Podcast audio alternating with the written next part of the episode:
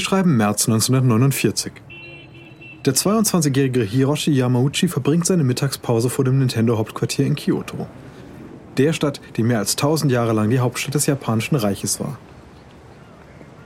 Das aus Ziegelsteinen gemauerte Nintendo-Gebäude sticht in einer Stadt hervor, in der Holzhäuser das Straßenbild prägen. Yamauchi blickt eine Weile auf das ungewöhnliche Gebäude und schreitet dann zielstrebig durch den Eingang. Er ist der neue Chef von Nintendo, obwohl er den Job gar nicht will. Es ist das Unternehmen seiner Familie. Und im Jahr 1949 stellt es handgemachte Spielkarten her. Der Großvater von Yamauchi, der frühere Direktor des Spielkartenherstellers, ist nach einem Schlaganfall ans Bett gefesselt. Yamauchis Vater verließ seine Familie, als Yamauchi gerade fünf Jahre alt war. Damit ist Yamauchi der Nächste in der Reihe, der das Familienunternehmen leiten wird.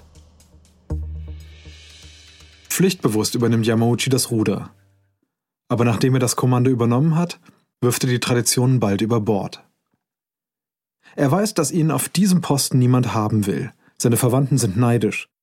Und viele Nintendo-Mitarbeiter hassen die Vorstellung, von diesem arroganten, unerfahrenen, reichen Jungen mit seinen maßgeschneiderten Anzügen und manikürten Fingernägeln herumkommandiert zu werden. Als Yamauchi durch den Eingang und den mit Marmorboden ausgestatteten Empfangsbereich von Nintendo geht, schauen ihn die Angestellten von der Seite an und klatschen verächtlich hinter seinem Rücken. Ein Mitarbeiter flüstert, Yamuchi hat keine Ahnung von dem Geschäft. Und ein anderer fügt hinzu, das kann ja gar nicht gut gehen. Anstatt hart zu studieren, verbrachte Yamauchi seine Zeit an der juristischen Fakultät damit, mit dem Geld seiner Familie zu glänzen. Er aß Steaks in schicken westlichen Restaurants und lebte seine Leidenschaft für teure Weine und Brandys aus. Er ist zu egoistisch und zu faul, um erfolgreich zu sein. Da sind sich die Arbeiter einig. Aber jeder von ihnen unterschätzt den neuen Chef. Denn unter dem verwöhnten Äußeren des reichen Jungen verbirgt sich ein Mann mit einem Willen aus Stahl. Yamauchi weiß bereits, wie seine erste Entscheidung aussehen wird. Und sie wird alle schockieren. Er setzt sich in sein Büro und bestellt seinen Cousin ein. Dieser ist der einzig mögliche Herausforderer als Erbe des Nintendo-Geschäfts. Yamauchi feuert ihn prompt. Dann geht er durch die Hallen und reißt die Firmenplakate herunter, auf denen die Mitarbeiter zu harter Arbeit und Sorgfalt ermahnt werden. In Yamauchis neuem Nintendo werden die Mitarbeiter kreativ sein und keine gedankenlosen Drohnen. Yamauchis Haltung ist klar. Nintendo ist jetzt seine Firma und in seiner Firma wird er sich vor niemandem rechtfertigen müssen.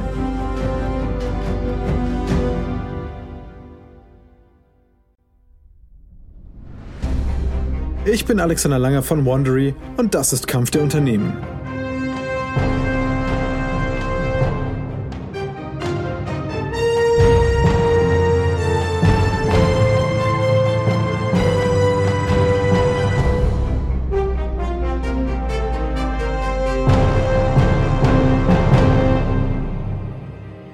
Sie hören Episode 2 in unserer sechsteiligen Serie über den Krieg zwischen Nintendo und Sony. Mann aus Stahl. In unserer letzten Episode, die in den 90er Jahren spielte, fand Yamauchi einen Weg, Sony zu überlisten, und zwar auf sehr öffentliche und demütigende Weise. Aber das liegt noch Jahre in der Zukunft.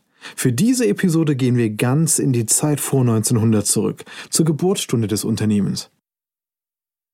Es wird viele Male seine Form verändern, bevor sich seine Zukunft als der heutige Videospielgigant abzeichnet. Nintendo war bereits erfolgreich und blickte auf eine 60-jährige Unternehmensgeschichte zurück, als Yamauchi die Firma erbte.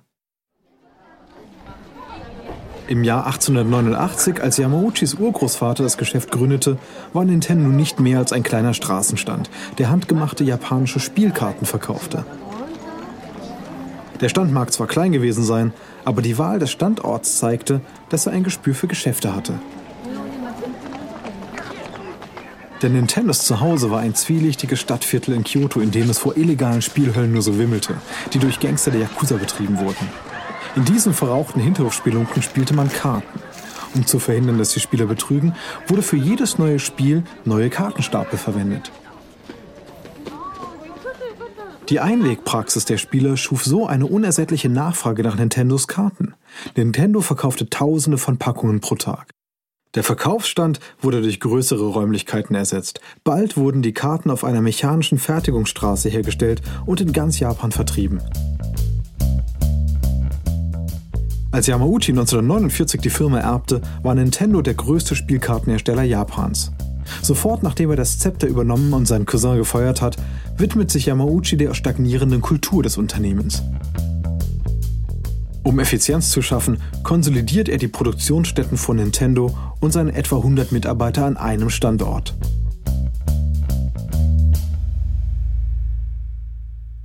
Die Gewerkschaft reagiert darauf mit einem Aufruf zu Demonstrationen. Tag für Tag versammeln sich wütende Mitarbeiter vor dem Nintendo Hauptquartier. Sie bauen ein Lager und schmücken es mit Spruchbändern, die fordern, dass Yamauchi gehen soll. Einige Arbeiterinnen und Arbeiter treten sogar in den Hungerstreik. Sie sitzen stundenlang im Schneidersitz auf Holzkisten auf der Straße, um zu signalisieren, wie entschlossen sie sind, ihren Willen durchzusetzen. Doch Yamauchi weigert sich, mit der Gewerkschaft auch nur zu verhandeln. In Zeitungsartikeln werfen streikende Arbeiter Yamauchi vor, ein inkompetenter Autokrat zu sein, ein Mann, der zu jung und ungehobelt ist, um Nintendo effektiv zu führen. Wochen vergehen, aber schließlich entscheidet Yamauchi, genug ist genug. Eines Morgens, als sich die Arbeiter wieder einmal vor Nintendos Büro versammeln, kommt einer von Yamauchis Assistenten aus dem Gebäude. In seinen Händen hält er ein dickes Bündel Briefe. Er verteilt die Briefe an jeden der streikenden Arbeiter. Die Arbeiter sind schockiert darüber, was sie darin vorfinden. Es sind von Yamauchi unterzeichnete Briefe, in denen sie darüber informiert werden, dass sie, mit sofortiger Wirkung, entlassen worden sind. Der Streik ist beendet und mit ihm jede Opposition gegen Yamauchis eisernes Regiment bei Nintendo.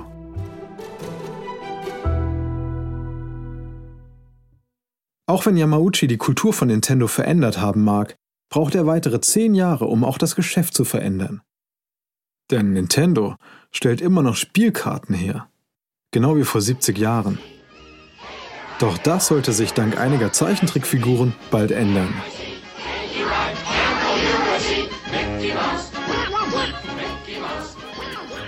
Wir schreiben das Jahr 1959 und Millionen japanischer Familien kaufen ihr erstes Fernsehgerät. Der plötzliche Wunsch, einen Fernseher zu besitzen, hat einen einfachen Grund. In wenigen Wochen heiratet der Kronprinz von Japan und seine Hochzeit wird live im Fernsehen übertragen. Für Yamauchi ist das unglaublich spannend. Aber das liegt nicht daran, dass ihm die Hochzeit am Herzen liegt. Stattdessen sieht er die plötzliche Zunahme von Fernsehbesitzern als eine Möglichkeit, den Verkauf von Nintendo-Spielkarten durch Fernsehwerbung anzukurbeln. Aber es gibt ein Problem. Kartenspielen macht sich nicht gut im Fernsehen. Yamauchi weiß, dass er einen Weg braucht, um die Kartendecks seiner Firma attraktiver zu machen. Und da kommt ihm die Antwort in den Sinn. Seit dem Zweiten Weltkrieg lieben japanische Kinder Disney-Figuren. Die meisten Menschen kichern, wenn sie Mickey Mouse oder Donald Duck sehen. Aber Yamauchi sieht Dollarzeichen, beziehungsweise Yen-Zeichen, wenn Sie es so wollen. Und wie könnte man diese Yen besser verdienen, als indem man Disneys berühmte Figuren auf Nintendo-Spielkarten abdruckt? Also nimmt Yamauchi Kontakt mit dem Walt Disney Firmensitz auf, in der Hoffnung, die Rechte dafür zu erhalten, Mickey und seine Freunde auf Nintendo-Karten zu drucken. Aber Disney ist vorsichtig bei der Lizenzierung seiner Figuren. Eine amerikanische Führungskraft erklärt es Yamauchi wie folgt. Unsere Charaktere sind unser wertvollstes Kapital. Wir haben noch nie von ihrem Unternehmen gehört. Warum sollten wir ihnen unsere Figuren anvertrauen? Nintendo ist ein etabliertes Unternehmen. Wir sind seit 70 Jahren im Geschäft und wir sind stolz auf unsere Qualität. Diese Gespräche ziehen sich über Monate hin, während Yamauchi versucht, Disney davon zu überzeugen, dass Nintendo wirklich ein vertrauenswürdiges Unternehmen ist. Schließlich erhält Yamauchi die Zusage und die großen Umsätze, die er erwartet hatte. Aber seine Begegnung mit Disney hinterlässt bei ihm mehr als nur das. Die inneren Strukturen von Walt Disney hautnah zu erleben, beflügelt Yamauchis Ehrgeiz. Er beginnt Nintendos geradlinige Konzentration auf Spielkarten in Frage zu stellen. Warum kann Nintendo nicht ein Weltklasse-Unternehmen wie Disney sein? Warum kann es nicht in neue Geschäftszweige expandieren? Yamauchi ist es egal, in welche neuen Geschäftsbereiche Nintendo einsteigt.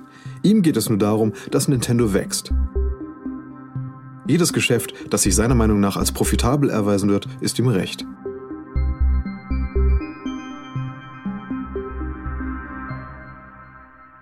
Und so probiert Nintendo, getrieben von Yamauchis neuem Erfolgshunger, eine Geschäftsidee nach der anderen aus.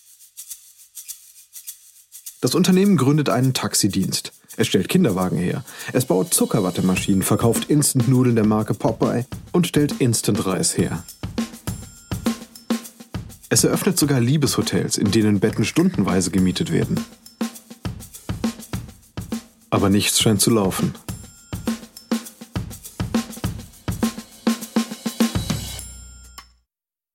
Gegen Mitte der 60er Jahre sitzt Nintendo auf einem Haufen Schulden und ist der Erfüllung von Yamauchis Träumen vom globalen Erfolg keinen Schritt näher gekommen. Tatsächlich blickt Nintendo nach fast 80 Jahren im Geschäft in den Abgrund. Doch dann kommt die rettende Idee von einem jungen, gelangweilten Angestellten mit Elvis Presley-Frisur. 1965 stellt Yamauchi Gunpei Yokoi ein, einen jungen Elektrotechnik-Absolventen mit einer schwarzen Schmalztolle. Yokois Aufgabe ist es, die Spielkartenproduktion von Nintendo am Laufen zu halten. Es ist eine leichte Arbeit. Nintendos Maschinen sind einfach gestrickte Bestien und jeden Morgen, nachdem er sie überprüft hat, zieht sich Yokoi in sein Büro zurück. Um sich die Zeit zu vertreiben, baut er zum Vergnügen elektronische Spielereien aus Ersatzteilen, die er überall in der Fabrik findet. Heute arbeitet Yokoi in seinem engen Büro an seinem neuesten Projekt. Es ist ein seltsames Gerät. Es sieht aus wie ein langer Scherenwagenheber.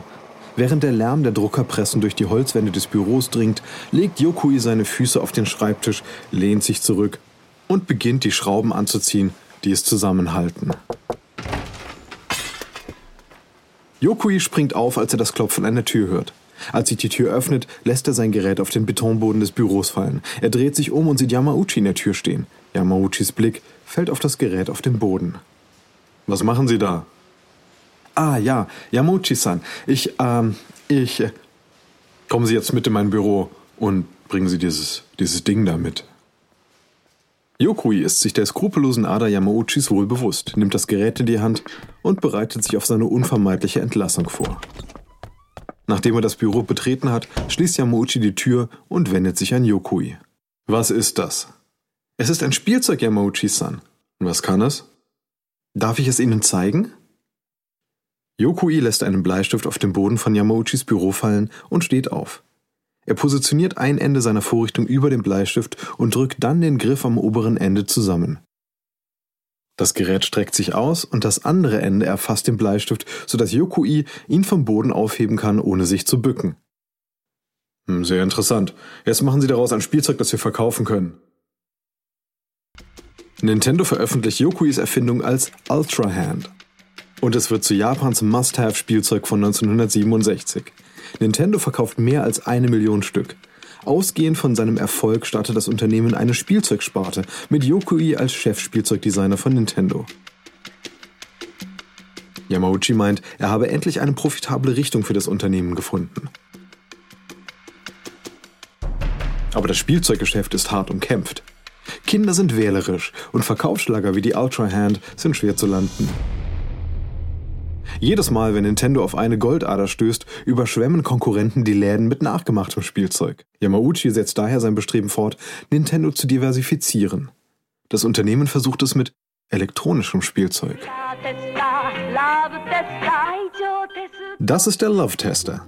Ein Paar berührt einen Metallsensor, während es sich gegenseitig an den Händen hält. Ein Meter zeigt ihren Liebespegel auf einer Skala von 1 bis 100 an. Das Gerät hat nur kurzzeitig Erfolg. Nintendo verkauft Puppenhäuser, stellt Fotokopierer für Schulen her und öffnet elektronische Schießbuden. Das Unternehmen versucht so ziemlich alles, um sich zu diversifizieren und zu wachsen. Doch der Erfolg bleibt aus. Mitte der 70er Jahre hält sich Nintendo gerade noch so über Wasser, belastet durch die Schulden aus all diesen gescheiterten Experimenten.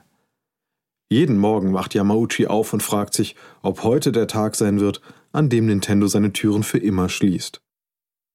Doch Yamauchi behält seine Ängste für sich. Seinen Mitarbeiter gegenüber bleibt er der kalte, kontrollierte und einschüchternde Chef, der er immer war. Und für seine Familie bleibt er der distanzierte und in der Regel abwesende Vater, der zu sehr mit der Arbeit beschäftigt ist, als dass er Zeit mit ihr verbringen könnte. Wir schreiben das Jahr 1976. Yamauchi ist in seinem Büro damit beschäftigt, die neuesten Wirtschaftsberichte zu studieren. Und es sieht düster aus. Aber dann. Die Gegensprechanlage auf seinem Schreibtisch summt. Es ist Yamauchis Sekretärin. Yamauchi-san, ich habe einen Anrufer von Mitsubishi Electric für Sie. Was wollen die? Man wollte es mir nicht sagen, Yamauchi-san. Soll ich eine Nachricht aufnehmen? Nein, stellen Sie sie durch. Die Sekretärin verbindet den Anruf und Yamauchi nimmt den Hörer ab. Yamauchi hier? Hallo, Herr Yamauchi. Ich rufe Sie an, weil ich ein Produkt habe, von dem wir glauben, dass es für Nintendo von großem Interesse sein wird. Können wir vorbeikommen und es Ihnen zeigen? Neugierig geworden, stimmt Yamauchi dem Treffen zu. Aber er ist nicht nur neugierig, er ist verzweifelt. Er hat alles versucht, um seine Firma zu retten. Wie sich herausstellt, wird diese Begegnung das Schicksal von Nintendo verändern.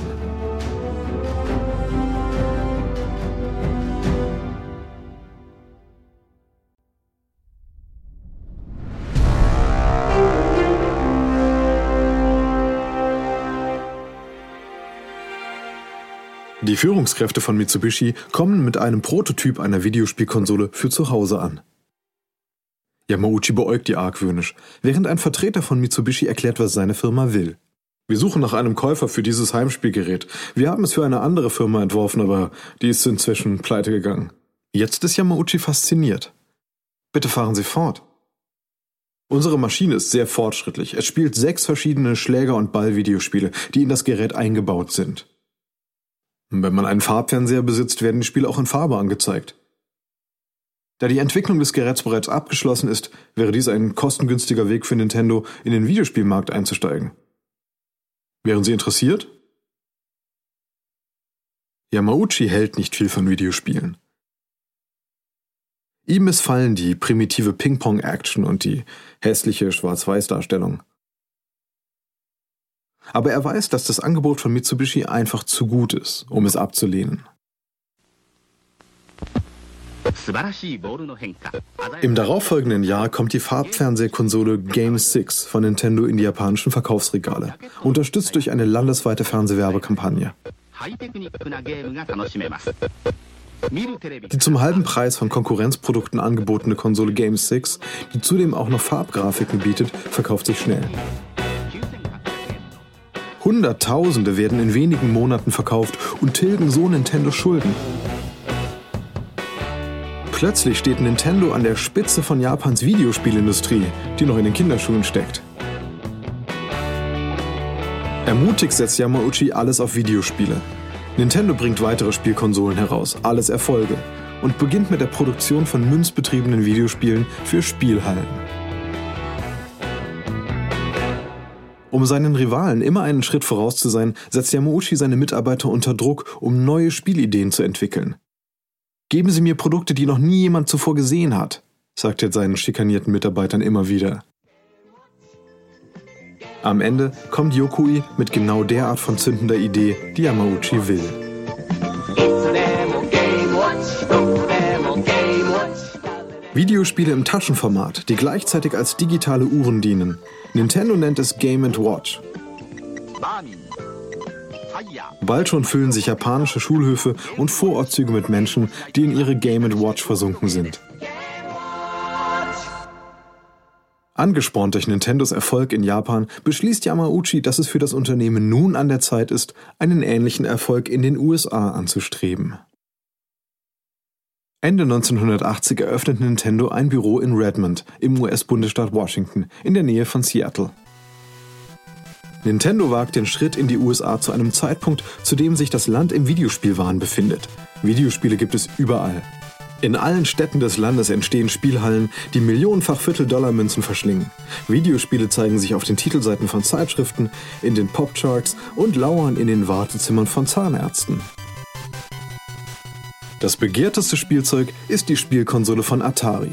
Sie wird von der kalifornischen Firma gebaut, die Anfang der 70er Jahre mit Pong das Videospiel erfunden hat.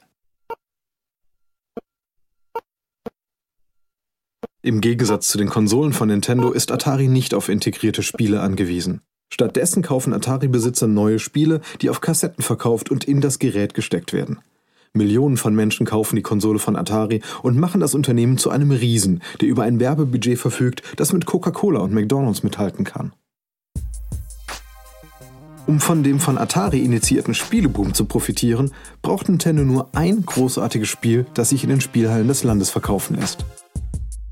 Leider hat Nintendo nichts dergleichen. Stattdessen hat es Radarscope, einen Abklatsch von Space Invaders. Aber dieses schafft es nicht, die Spielhallenfans vom Hocker zu hauen. Machen Sie sich keine Sorgen, sagt Yamauchi seiner neuen US-Belegschaft. Das nächste Spiel wird der Treffer sein, den Sie brauchen. Wenige Wochen später trifft das von Yamauchi versprochene Spiel im Hauptquartier von Nintendo in Redmond ein. Mitglieder des US-Teams von Nintendo verwenden einen Cutter, um den großen Karton zu öffnen und ziehen dann die Luftpolsterfolie heraus.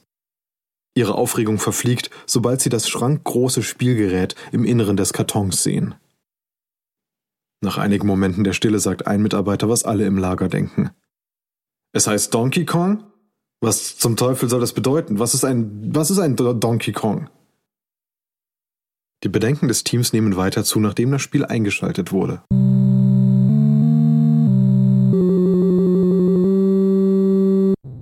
Der Held ist ein plumper Mann in Latzhose. Das Spiel fordert die Spieler auf, diesen Kartoffelsack im Overall eine baufällige Baustelle hinaufzuführen und seine Freundin vor einem riesigen Cartoonaffen zu retten. Es gibt keine Raumschiffe, keine Feinde zum Erschießen und keine Explosionen. Stattdessen springen die Spieler über Fässer, die der riesige Affe über den Bildschirm rollt. Diese Sache scheint hoffnungslos. Der Mitarbeiter, der den Namen des Spiels in Frage gestellt hat, ergreift erneut das Wort. Wir stecken in der Scheiße. Niemand mag Zeichentrickspiele. Und welches Kind möchte schon ein dicker Mann mit Schnurrbart sein? Das wird sich nie verkaufen. Er hätte sich nicht stärker irren können.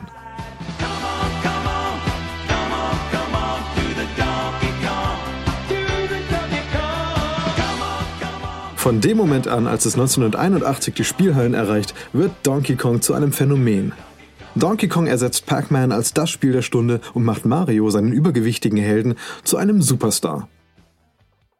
Donkey Kong inspiriert Pop-Singles, ist die Vorlage für eine Samstagmorgen Zeichentrickserie und wird sogar als Müsli vermarktet. Bewaffnet mit den Millionen aus dem Erfolg von Donkey Kong beschließt Yamauchi, dass Nintendo nun eine eigene Kassettenkonsole entwerfen sollte, um es mit Atari aufzunehmen. Er beauftragt seine Ingenieure, eine Konsole zu schaffen, die Ataris Maschine in den Schatten stellen kann. Und das Ergebnis ist das Nintendo Entertainment System, das NES. In Japan wird das NES zu einem weiteren Siegeszug für Nintendo. Innerhalb weniger Monate nach der Markteinführung des Systems im Jahr 1983 kann Nintendo kaum mit der Nachfrage der schnell wachsenden Legionen von NES-Besitzern mithalten. Da die Kinder Japans süchtig nach NES-Spielen sind, liegt Yamauchis nächster Schritt auf der Hand. Es ist Zeit für die NES, den Pazifik zu überqueren und Amerika zu erobern. Die Frage ist, wird die NES zu spät kommen? Wir schreiben das Jahr 1984 und in Las Vegas findet die Consumer Electronics Show statt, bei der jedes Jahr die größten neuen Elektronikgeräte vorgestellt werden. Das in den USA sitzende Team von Nintendo ist nicht gerade bester Laune. Als sie das Nintendo Entertainment System zum ersten Mal den US-Einzelhändlern zeigen, erhalten sie ein miserables Feedback. Die Botschaft ist jedes Mal die gleiche. Die Zeit der Videospiele ist vorbei. Es stellte sich heraus, dass während Nintendo damit beschäftigt war, das NES in Japan zum Erfolg zu führen, sich in den USA viel verändert hat. Der Videospieleboom ist am Ende. Die Blase ist durch ein Überangebot an Spielen geplatzt. Die Spielhallen schließen so schnell, wie sie einst eröffnet wurden. Atari hat sich von einer Firmenikone zu einem der größten Misserfolge in der Unternehmensgeschichte entwickelt. Einzelhändler verkaufen die Spiele mit starken Nachlässen, nur um ihre Bestände loszuwerden. Spielehersteller entlassen Personal und schließen Geschäfte. Als Nintendo stolz nach Las Vegas kommt, um das NES vorzustellen, lachen die Einzelhändler nur. Sie kichern miteinander. Sehen Sie sich nur diesen ahnungslosen Haufen da drüben an. Die haben noch nicht mal mitbekommen, dass Videospiele am Ende sind. Doch der Präsident von Nintendo Amerika, Minoru Arakawa, gibt nicht auf. Sein Team entwirft das NES neu und ein Jahr später taucht Nintendo wieder bei der Consumer Electronics Show auf. Aber die Reaktion ist die gleiche. Die Einzelhändler sagen Nintendo, dass Videospiele Schnee von gestern seien. Und zum zweiten Mal in Folge überbringt Arakawa Yamauchi die schlechte Nachricht. Yamauchi-san, es tut mir leid, aber Amerika ist immer noch nicht an dem NES interessiert. Nein, Sie irren sich. Kinder finden Videospiele nicht langweilig. Es sind die schlechten Videospiele, die sie langweilen. Ich möchte, dass Sie Folgendes tun. Bringen Sie das NES in eine US-Stadt, eine Stadt, und führen Sie sie dort vor. Beweisen Sie diesen Zweiflern das Gegenteil. Es gab nur einen einzigen Ort, der eine sinnvolle Wahl für die Einführung war. New York City. Wenn das NES es dort schaffen würde, könnte es es überall schaffen. Ausgestattet mit einem Budget von 50 Millionen Dollar arbeitet das Verkaufsteam rund um die Uhr. Sie bombardieren die fünf Stadtbezirke mit Werbung. Sie durchbrechen die Skepsis der Einzelhändler, indem sie Geld-Zurück-Garantien anbieten. Sie stehen stundenlang in Einkaufszentren und demonstrieren den vorbeikommenden Familien das NES. Als die Zahlen des Weihnachtsgeschäfts eintreffen, stellen sie fest, dass die New Yorker 50.000 NES-Konsolen gekauft haben. Es ist weniger, als sich Nintendo erhofft hatte, aber genug, um Einzelhändler aller Staaten davon zu überzeugen, das NES in ihre Bestände aufzunehmen. Bald ist Nintendos Konsole in den ganzen USA ausverkauft. Ende 1986 hat Nintendo in den USA eine Million NES-Konsolen verkauft. Yamauchi hatte recht. Die US-Kinder hatten nicht genug von Videospielen, sie wollten einfach bessere Spiele. Und daran mangelte es Nintendo nicht.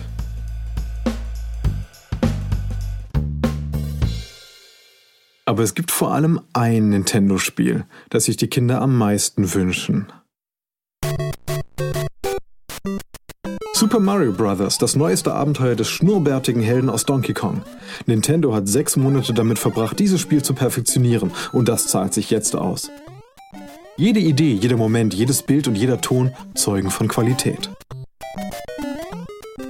Super Mario Bros. setzt einen neuen Standard für Videospiele und bringt die Nintendo-Konsole in Millionen von US-amerikanische Haushalte. Im Jahr 1989, 100 Jahre nach seiner Gründung, kontrolliert Nintendo 90% des Marktes für Videospielkonsolen. Nintendo regiert nun das Spielgeschäft. Die Veröffentlichung von Super Mario Bros. 3 im Jahr 1990 unterstreicht noch einmal, wie groß Nintendo in dieser Zeit wird. Das Spiel bringt mehr als eine halbe Billion Dollar ein und übertrifft damit sogar Steven Spielbergs Film E.T. Ja, Mario ist größer als E.T. und US-Kinder kennen ihn vielleicht sogar besser als Mickey Mouse. In the all-new Super Mario 3, Nintendo Yamauchi hat mehr getan, als nur das Image von Nintendo nach dem Vorbild von Disney umzugestalten. Er hat ein neues Disney erschaffen. Ein Disney für das Zeitalter der Videospiele. Während Nintendo in sein zweites Jahrhundert eintritt, scheint es nicht aufzuhalten zu sein. Und selbst ein Unternehmen von der Größe von Sony weiß, dass es eine Herkulesaufgabe ist, diesen Geschäftsriesen ins Wanken zu bringen. In der nächsten Episode kämpft das Team von Sony PlayStation darum, das Projekt angesichts von Feinden innerhalb von Sony und einer Nintendo-treuen Spieleindustrie am Leben zu erhalten.